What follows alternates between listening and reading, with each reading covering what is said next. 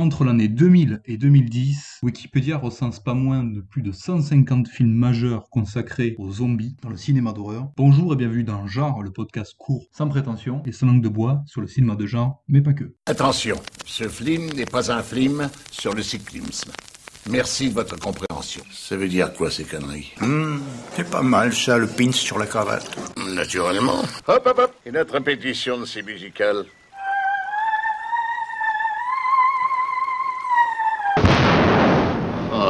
de merde. Vous l'avez compris, pour ce premier podcast, on va parler de films de zombies, parce que ça a été une mode énorme, on va dire, qui s'est étalée sur une bonne partie quand même, euh, des années 2000 et 2010. La figure du zombie est devenue un peu une figure incontournable, à tel point que c'est, voilà, il y a eu vraiment un effet de mode et ça a été assez gavant en fait, euh, passé un certain moment. Aujourd'hui, on va essayer de se concentrer sur les années 2000 à 2010, voilà, la décennie 2000, autour de la sélection en fait de 5 films. On va essayer de revenir sur quelques films qui ont marqué, moi, à mon sens, qui se sont distingués, on va dire, par un apport à ce cinéma-là. Et du coup, on va aussi revenir hein, sur ce grand effet de mode qui était euh, les films de zombies euh, dans cette décennie-là. Et qu'est-ce qui nous permet de dire qu'effectivement, euh, il s'agit de panurgisme? Avant ça, on va quand même présenter ce podcast. En deux mots, qu'est-ce que c'est? Ben, C'est un podcast court, sans prétention, sans langue de bois non plus, avec un montage minimal sur le cinéma de genre, dans le sens cinéma d'exploitation bien évidemment, à savoir l'horreur épouvante évidemment, la science-fiction et les thrillers, mais pas que. On s'autorisera parfois à parler d'autres genres. On parlera de préférence de films méconnus ou sous-estimés, de n'importe quelle période d'ailleurs, même si je pense qu'on parlera très peu de films récents, tout en proposant quand même, j'espère, quelque chose d'original et de qualité. Genre, c'est bien évidemment et aussi un blog, genre podcast tout attaché.fr. Je vous proposerai assez régulièrement des articles qui vous expliqueront d'ailleurs qui je suis, mon parcours et ce que j'aime. Là-bas, on pourra se permettre évidemment de parler de sorties, un petit peu de séries, de réalisateurs favoris, de films cultes, d'autres podcasts d'ailleurs aussi, et de réflexion en général. Sur ce blog, on va aussi fonctionner par cycle, c'est-à-dire que tous les deux mois, en fait, on va se donner une thématique.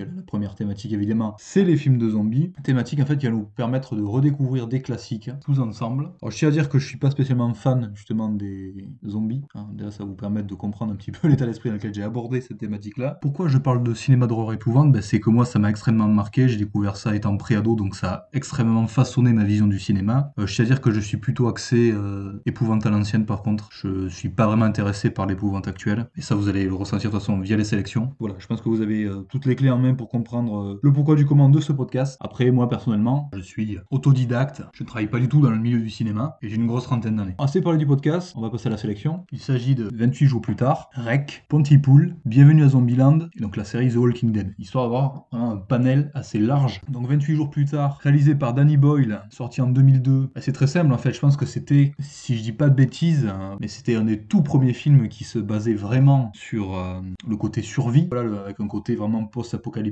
réaliste, crédible, en tout cas dans la première partie du film, qui est la meilleure d'ailleurs. C'est euh, le film d'ailleurs qui a relancé la mode du film des zombies, puisque bon, c'est des années quand même qu'on n'avait pas grand chose de ce côté-là. Alors pour faire un historique très bref, évidemment, hein, la mode du zombie moderne en tout cas a été relancée évidemment par George Romero avec La Nuit des Morts Vivants en 68. De là, voilà, dans les années 70, on tournait à 4-5 films à peu près euh, autour de, la thématique des zombies par an. Ça a plus ou moins continué comme ça, on va dire, jusqu'au début des années 2000. Alors des fois, voilà, suivant les années, on pouvait arriver jusqu'à 10 à peu près, mais c'est rarement plus. Et suite justement, euh, 28 jours plus tard, mais par exemple, la seule année 2006, bon là je me base sur la liste établie par Wikipédia, donc je pense que c'est des films assez connus, entre guillemets. Voilà, on est à plus de 20 films, quoi. 22 films exactement. Donc pour vous dire l'impact de ce genre de film et euh, voilà l'ampleur qu'a pris la chose. Et on va dire que voilà, ça recommence à retomber vers 2014, on, on tourne autour de 6-7 films de zombies par an, alors qu'en 2012-2013, on était quasiment une quinzaine. Donc voilà, ça commence à s'essouffler. Bon après, il y a The Walking Dead aussi, qui a définitivement fait rentrer en tout cas le zombie dans la culture populaire. Pourquoi je parlais de panurgisme aussi, c'est que ces années-là, on est une espèce de... Ouais, quasiment un côté bis, en fait, à la figure du zombie dans le cinéma d'horreur, c'est-à-dire que, voilà, dans le cinéma d'exploitation, on a plusieurs catégories. La Black Exploitation, la Non-Exploitation, euh, la Nazi Exploitation et compagnie. Alors ça, c'était plutôt effectivement dans les années euh,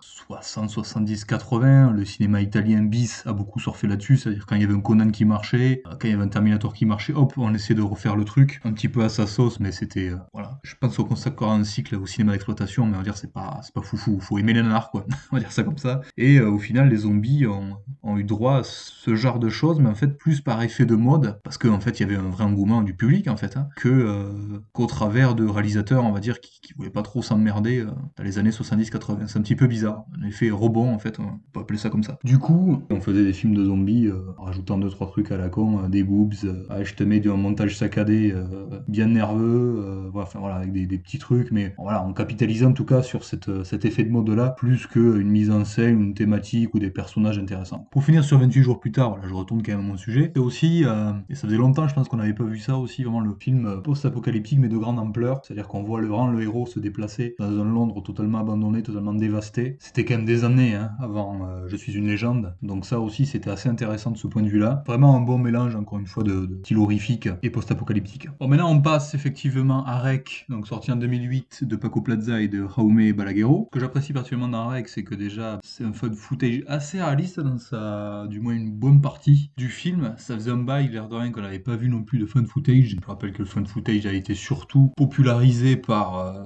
évidemment le projet Blair Witch en 99. Évidemment, on avait déjà vu ça euh, dans les années 60-70, puis un petit peu plus tard avec Cannibal Holocaust. Mais vraiment, voilà, c'est euh, les films en fait euh, comme Rec dans les années 2007, 2008, 2009. Il y a eu Cloverfield juste après, Paranormal Activity, qui ont relancé cette mode-là. Et vraiment, on a ouais, cette sensation d'immersion, de réalisme et d'horreur vraiment au quotidien. Le fait que ce soit les acteurs inconnus n'y est pas étranger d'ailleurs, pas dans un immeuble. Il n'y a pas vraiment d'explication de pourquoi il y a virus, pourquoi il y a des infectés ou des zombies d'ailleurs, on s'en fout. Voilà, on est directement plongé dans l'action, ça se passe dans un bâtiment, ça pourrait se passer demain en fait. Ce côté-là, ce côté vraiment immersif, euh, impliquant que j'aime dans Rec. De mémoire, je pense que c'était un des rares à l'époque euh, fan sur les zombies. Il y a Chronique des morts vivants effectivement de Romero qui a suivi. Mais il y en avait quand même assez peu, donc intéressant de ce côté-là quand même. On passe maintenant à Pontypool, sorti en 2008, réalisé par Bruce McDonald. C'est le seul film de la sélection que j'ai revu justement pour ce podcast. Les autres, je n'avais quand même un bon, un bon souvenir. Là, j'ai pu beaucoup plus rentrer dans le film euh, et comprendre un petit peu ce qui m'avait un petit peu perturbé à l'époque. C'est vrai qu'au début, on sait pas trop où le film nous amène. Puis euh, au final, on s'aperçoit que c'est quand même assez bien rythmé euh, entre les interventions, les appels, les événements étranges. Au final, même, on en oublie l'émission, hein, savoir mais en fait à qui il parle, est-ce que l'émission est enregistrée ou pas. C'est assez crédible, cette espèce de quotidien dans une station de radio. C'est un huis clos, donc en fait, narration par procuration, je sais pas comment on appelle ça. Enfin, en tout cas, voilà, l'histoire nous est racontée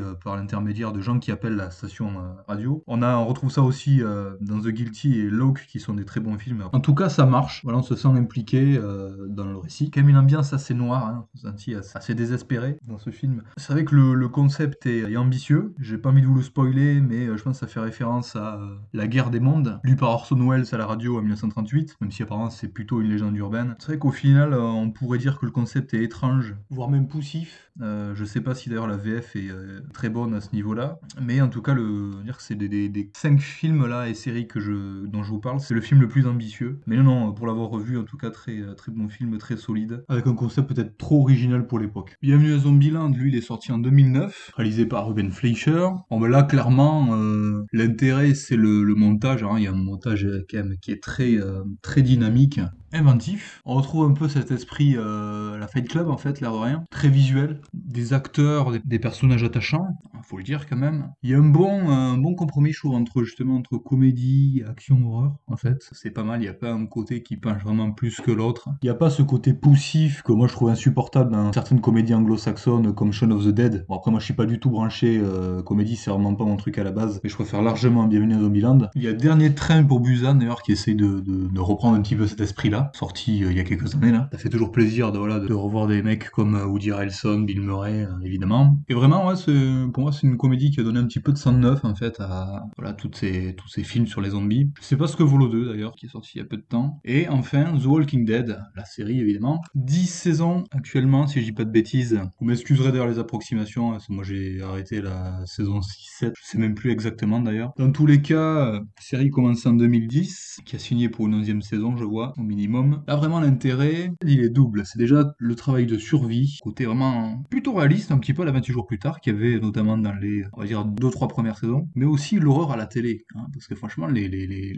les, effets spéciaux de Walking Dead, moi, ils me sidèrent. Ils sont vraiment jolis, quoi. Et avec euh, peu de moyens, parce que je sais que c'est pas, ça coûte pas si cher que ça. Et vraiment, voilà, euh, raconter toute une, espèce de saga, de périple épique, en fait, euh, pendant autant de saisons, c'est assez réussi, même si pour moi, voilà, il y a trop de, il y a trop de personnages, il y a trop de, c'est too much, quoi, je veux dire. Mais bon, c'est normal, c'est une, série qui marche. Bon, on l'a fait durer un maximum. on, voilà, on connaît les contraintes des séries qui marchent aujourd'hui. Une série aussi intéressante parce que du coup, ben voilà, vu que ça dure en temps, ça peut se permettre aussi de fouiller les personnages. C'est quelque chose qu'on n'a pas forcément toujours dans les films de zombies. Ça dépend des réalisateurs évidemment. Là, voilà, on a vraiment le côté euh, communauté humaine, voilà, avec toutes les tensions qu'il peut y avoir dans une ce genre de, circonstances. Et ça, c'est intéressant. Série évidemment euh, créée par Darabond et, et Kirkman. Hein, Alors évidemment, je ne dis pas que cette sélection est absolument euh, grandiose, sans aucun défaut. Ouais, 28 jours plus tard, la deuxième partie du film pour moi est totalement foirée. Ça part vraiment dans le grand n'importe quoi. Rec, voilà, ça évite pas les écueils propres au fan footage, avec la caméra euh, qui vous file la nausée, qui, qui, gigote dans tous les sens, qui est incassable, voilà. Pontypool, certains, effectivement, vont pas rentrer, je pense, dans le film, de par le fait que ça soit ben, huis clos, effectivement, où tout est vraiment suggéré. Comme Bienvenue à Zombieland, hein, si vous aimez pas spécialement les comédies, c'est vrai que passer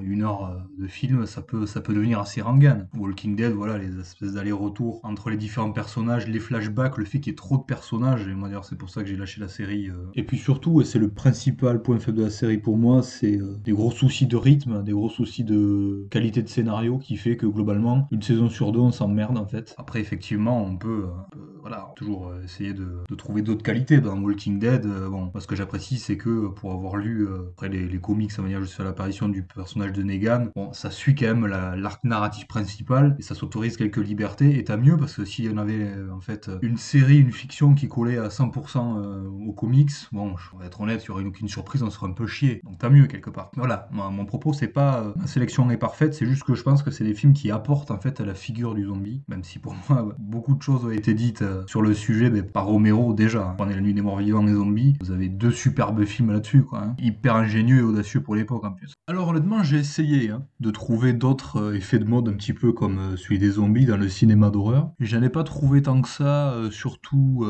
à l'époque. Alors effectivement, oui, il y a eu euh, quelques films, mais ça dépasse pas une, dizaine, je pense. Tout ce qui était Frankenstein, les films sur les vampires, sur Dracula en particulier. Il y a eu les slashers aussi, on peut dire que c'est une espèce d'effet de mode. Mais après, c'est un petit peu différent dans le sens euh, les boogeyman changeaient, le scénario n'était pas forcément le même. Voilà, il n'y avait pas vraiment un dénominateur trop commun non plus. Je pense que les exemples les plus récents, effectivement, ça est plutôt les, voilà, tout ce qui est esprit japonais, donc euh, Ring, The Eye, The Grudge et compagnie, donc fin des années 90, début des années 2000. Ensuite, on a eu effectivement les deux tendances qui sont les films d'esprit et les films de possession. Bon, les films d'esprit, c'est surtout euh, Paranormal Activity, les Insidious et compagnie. Puis on a eu aussi, voilà, aussi des films de possession euh, divers entre les années 2000 et 2010 jusqu'à la série de films Conjuring il n'y a pas si longtemps. je crois que c'est à peu près les, autres effets de mode qu'on peut euh, relever en, termes de cinéma d'horreur. Donc c'est quelque chose d'assez nouveau en fait au final et ça a été assez conjoint. Il est important de dire quand même que cette mode a duré dans le temps puisqu'elle a duré une bonne dizaine d'années et qu'elle a vraiment fait rentrer un petit peu à la star de The Walking Dead, à la figure du zombie, mais dans la culture populaire, auprès du grand public. Et c'est ça qui est à noter, car il faut pas oublier que, ben, entre-temps, il y a eu quand même une mode, hein, le film d'horreur épouvante est revenu à la mode. C'est un parfait exemple, hein, Carpenter, je peux dire que c'est un réalisateur qui a été souvent dénigré. Aujourd'hui, maintenant, voilà, c'est, euh, il est tendance, ça fait geek d'aimer Carpenter. Mais à l'époque, je pense que, voilà, ceux qui appréciaient les films de Carpenter, ils étaient vraiment une niche. Hein. Donc, l'horreur épouvante est enfin reconnu à sa juste valeur, mais il faut pas oublier que c'est une mode qui est très récente. Je dirais peut-être milieu des années 90 à tout casser. Moi pour le coup je peux vous en parler parce que j'ai fait partie ado de ceux qui louaient en VHS des slashers, ce genre de trucs. Quand vous disiez que vous regardez des films d'horreur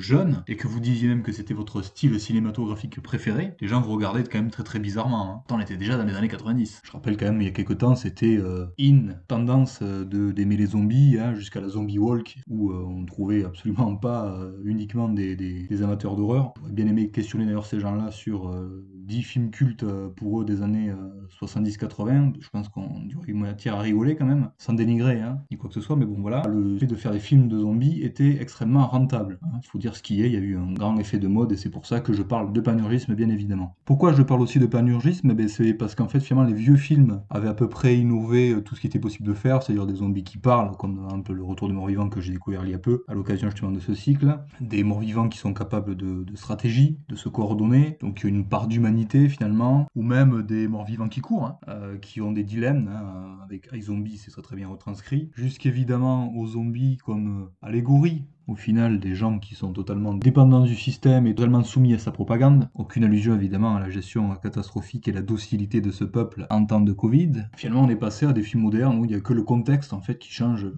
contexte de l'action, la situation. Comme Pontypool, c'est euh, un huis clos, on utilise la technologie moderne avec Rec, avec la caméra, mais au final, ça n'innove pas tant que ça. Quand on parle de panurgisme, on peut aussi mettre Romero euh, dans le lot, puisque bon, moi, faut m'expliquer euh, ce qu'apportent en fait ces films depuis le jour des morts vivants, donc depuis quand même pas mal de temps. j'ai jamais compris pourquoi ce mec était euh, autant focalisé sur cette figure-là. Que bon, t'as vu un film, tu les as tous vus, quoi, c'est un peu navrant. Juste avant de finir, je voulais vous parler d'une autre sélection, à savoir d'autres films que je trouve intéressants justement dans ces années 2000. Alors je tiens à dire que bien évidemment, je n'ai pas vu tous les films de zombies entre euh, les années 2000 et 2010, bien évidemment. Mais il y a vraiment deux films dont j'aimerais parler. Ces films, c'est tout d'abord L'Armée des Morts, de of the Dead, donc de Zack Snyder, sorti en 2004, qui était un remake en fait de Zombies de Romero, qui est vraiment un remake survitaminé et qui reste pour moi un des meilleurs remakes du cinéma d'horreur épouvante en fait, hein, avec euh, évidemment La colline à des yeux d'Alexandre Aja, qui pose vraiment la figure de, l'infecté d'ailleurs. Je pense que ça, fait partie des premiers films hein, où on voit vraiment des, des, zombies bien énervés comme ça, qui porte aussi d'ailleurs euh,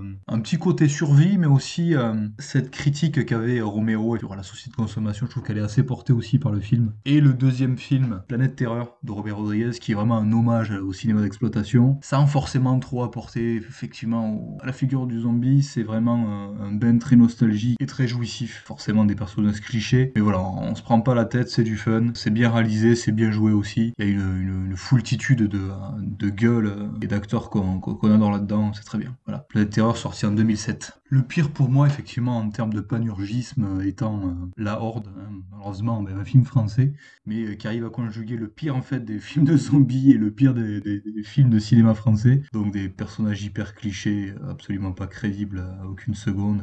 du grand n'importe quoi. Un bon nanar, un bon nanar si on le regarde comme ça par contre. Ou World War Z, hein, parce que franchement, euh, waouh, je crois que j'ai jamais vu un truc aussi navrant avec des, infectés. Hein. Préféré parler aujourd'hui effectivement des, bons films qui ont apporté quelque chose. On aurait pu faire aussi une sélection des pires, mais bon. C'est vrai que j'aurais aussi pu parler de vieux films de zombies, d'ailleurs c'est ceux qui m'interpellent le plus, hein, en toute franchise. J'ai essayé de faire un petit euh, top 10 en fait. C'est là où je m'aperçois que je suis pas assez amateur de films de zombies. C'est que, euh, ben, honnêtement, le top 10 il peut se transformer en tombe sec très facilement. Vous voyez ce que je veux dire? Ben, Ça sera évidemment La Nuit des Morts Vivants, Le Massacre des Morts Vivants, un film méconnu mais dont euh, je vous parler sur le blog justement. La Chevauchée des Morts Vivants de Amando De Osorio. Justement, ben, on va en faire un article sur le blog parce que c'est un réalisateur qui est pas assez connu à mon sens et qui, euh, voilà, sa petite euh, saga sur les Templiers, ça, mérite quand même le détour. Dawn of the Dead, le deuxième film de Romero, évidemment. Frayeur et l'au-delà de Lucio Fulci. On reparlera de Lucio Fulci, hein, un réalisateur encore aussi sous-estimé. Cimetière de Marie Lambert est très très bon. Très très bonne adaptation d'ailleurs de Stephen King. De la Morte et de la dont on reparlera sur le blog aussi. I Zombie, Chronique de la douleur, sans doute un des meilleurs films euh, d'ailleurs du top 10. Et euh, moi je choisis 28 jours plus tard pour ce côté survie que je retrouve pas forcément sur les autres films. Mais bon, c'est vrai que là voilà, j'ai plutôt voulu euh, m'orienter sur les films modernes, parler un peu moins classique du coup. C'est un peu plus intéressant je trouve. Écoutez, je pense qu'on a fait le tour. Hein. J'espère que le podcast vous aura plu. Je rappelle que vous pouvez écouter ce podcast sur iTunes, Spotify et Deezer. Vous pouvez bien évidemment écouter le podcast sur PodCloud qui est notre hébergeur principal. Je rappelle que je suis aussi sur Twitter. c'est un petit peu bizarre de dire ça euh, à la fin du premier podcast, mais si vous voulez nous soutenir, il y a un lien Utip justement euh, dans la description de ce podcast. Alors je sais pas, parce que évidemment là c'est le premier podcast, à quoi ça pourrait servir, mais déjà au-delà du, soutien moral, ne serait-ce que parce qu'on paye un blog WordPress et un hébergement sur PodCloud. Personnellement, je me suis fixé 100 podcasts, hein. on va voir effectivement si on arrive déjà à tenir cet objectif-là. Eh bien ça va pouvoir nous servir à faire du merch, si une fanbase se constitue, ça pourrait permettre d'investir des micros. Alors j'en ai un, effectivement. Là, j'enregistre avec le micro qui est sur le, PC portable. Et le deuxième podcast, je le ferai avec le micro que j'ai. Vous me direz effectivement s'il y a des, différences notables en termes de son. Pourquoi pas, on pourrait aussi euh, voir euh, podcast évoluer, notamment avec un format avec des invités, euh, que ce soit des gens effectivement amateurs de cinéma ou des gens qui travaillent dans le cinéma, n'importe quelle profession d'ailleurs, ça serait intéressant. Et évidemment, si vous voulez nous soutenir, la meilleure façon de faire, c'est de partager un maximum ces podcasts. En plus, on est au début, donc voilà, faites marcher le bouche à oreille un maximum. Et je vous en remercie par avance. N'hésitez d'ailleurs pas à me dire ce qui ne va pas dans ce podcast. Je pense qu'il est un petit peu brouillon parce que j'ai essayé de caser beaucoup de choses en peu de temps. Pour ceux qui auraient envie d'aller plus loin, je vous mets dans la description quelques liens qui traitent évidemment de films de zombies. Ceci étant dit, vous venez d'écouter ce premier podcast consacré à la décennie 2000-2010 des films de zombies. Je vous dis à la prochaine pour traiter d'autres perles du genre.